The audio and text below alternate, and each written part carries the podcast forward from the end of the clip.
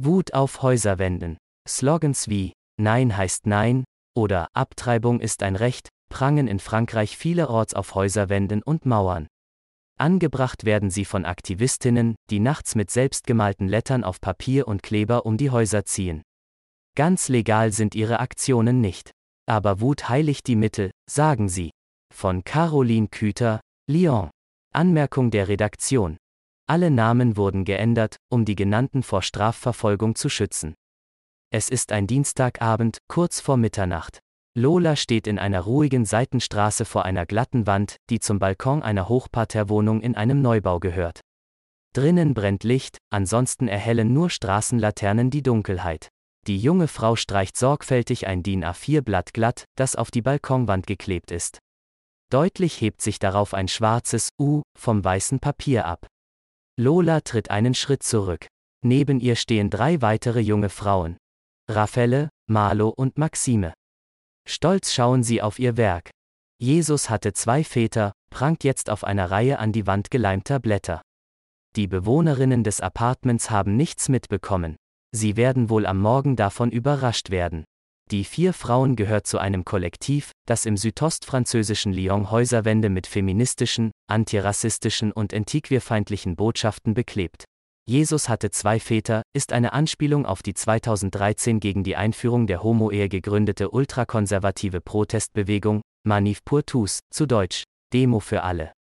Auch Slogans wie Wir glauben dir, der an Opfer sexueller Gewalt gerichtet ist, oder das Antipolizeikürzel ACAB gehören zum Repertoire. Ähnliche Gruppen gibt es in ganz Frankreich.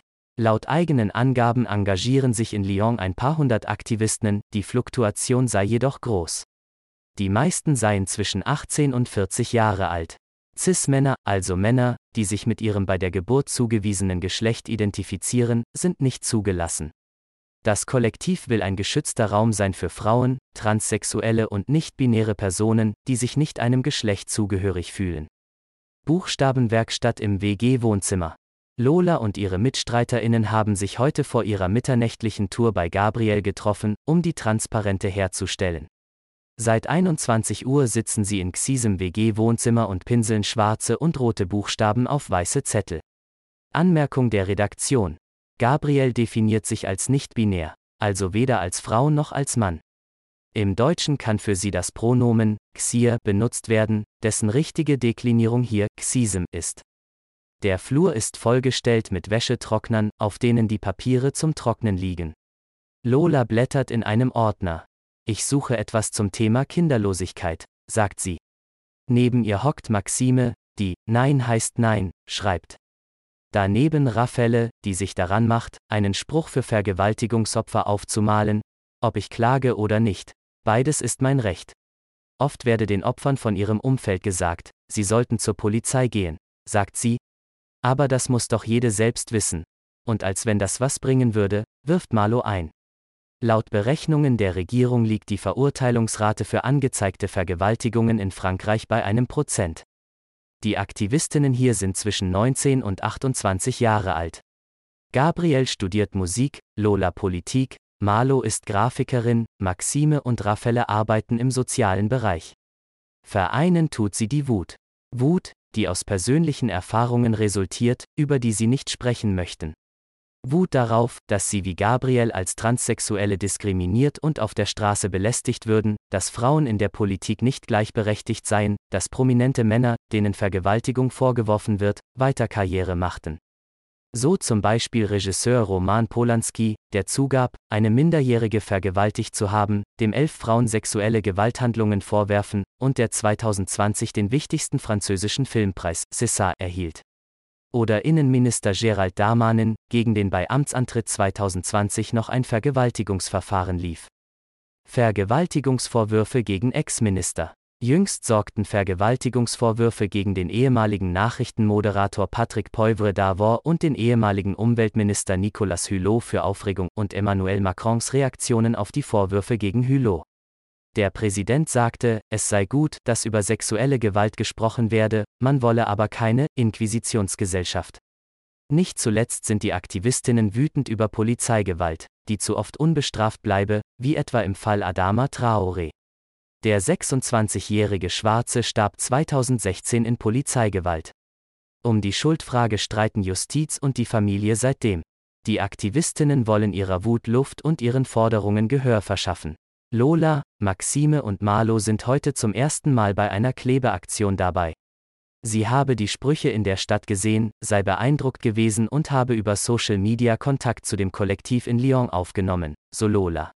Das ist etwas Konkretes, das man sieht, sagt die 22-Jährige. Schrift ist das wirksamste Mittel, findet Grafikerin Marlo. Damit kommt man sofort zur Sache. Die Botschaften sollen schockieren, einen Überraschungseffekt auslösen, wie etwa Papa hat Mama getötet. Eine Anspielung auf Femizide, von denen es 2020 laut Innenministerium 102 gab. Wir drehen die Machtverhältnisse um. Durch ihre Aktionen haben die Aktivistinnen den Eindruck, den öffentlichen Raum, in dem sie sich so oft belästigt fühlen, zurückzuerobern. Wir drehen die Machtverhältnisse um, sagt Gabriel und erzählt von einer Aktion aus Dijon. Eine Frau sei von einem Tinder-Date vergewaltigt worden. Daraufhin hätten sich Aktivistinnen aus der Stadt unter einem falschen Vorwand mit dem Mann verabredet. Am Treffpunkt stand auf einer Mauer, Vergewaltiger, wir sehen dich, das schlägt ein, so Gabriel. Dass sich seine Aktionen am Rande der Legalität abspielen, stört das Kollektiv nicht. Öffentliche Wände und Mauern zu bekleben, gilt als geringe Sachbeschädigung, im schlimmsten Falle drohen Geldstrafen. Doch das komme selten vor, so Gabriel. Für uns ist das ziviler Ungehorsam. Und dieser sei angemessen, angesichts einer Gesellschaft, die zu wenig zum Schutz von Frauen, trans- und nicht-binären Personen tue. Aktivismus mit einfachen Mitteln. Als ausreichend Slogans gepinselt sind, um zur Tat zu schreiten, rührt Gabriel den Klebstoff mit einem Stabmixer an, Mehl, Wasser und ein bisschen Zucker. Die Flüssigkeit sieht fast aus wie Kuchenteig. Im Kollektiv kursiere eine Geschichte über Kleberinnen in Paris, die von der Polizei erwischt wurden und sich damit herausredeten, dass sie auf dem Weg zu einem Kreppabend waren, erzählt Gabriel verschmitzt. Ausgestattet mit dem Eimer Kleber, Handfegern, die zum Verstreichen des Klebstoffs dienen und einem Ordner mit Buchstaben brechen Lola, Marlo, Maxime und Raffaelle zu ihrer nächtlichen Tour durch Lyon auf. Gabriel kommt nicht mit, damit die Gruppe nicht zu groß wird. Einer ihrer ersten Stops ist eine Häuserwand hinter einer Bushaltestelle. Die vier Frauen begeben sich auf ihre Posten. Maxime verstreicht den Kleister, Marlo klebt die Buchstaben auf, Raffaele streicht sie glatt und Lola hält an einer naheliegenden Kreuzung Wache. Der Spruch der Wahl Wälder, unsere Beine, Mauern, lasst uns nichts mehr rasieren. Die Wände rasieren heißt auf Französisch so viel wie sich nicht zeigen zu wollen, indem man dicht an einer Wand entlangläuft. Nach ein paar Minuten klebt der Spruch in großen schwarzen Lettern auf der Wand. Super und unglaublich, kommentieren die Aktivistinnen. Sie schlagen ein, fügen sich wieder zu einer Gruppe zusammen und biegen um die Häuserrecke. Die nächste freie Wand wartet schon.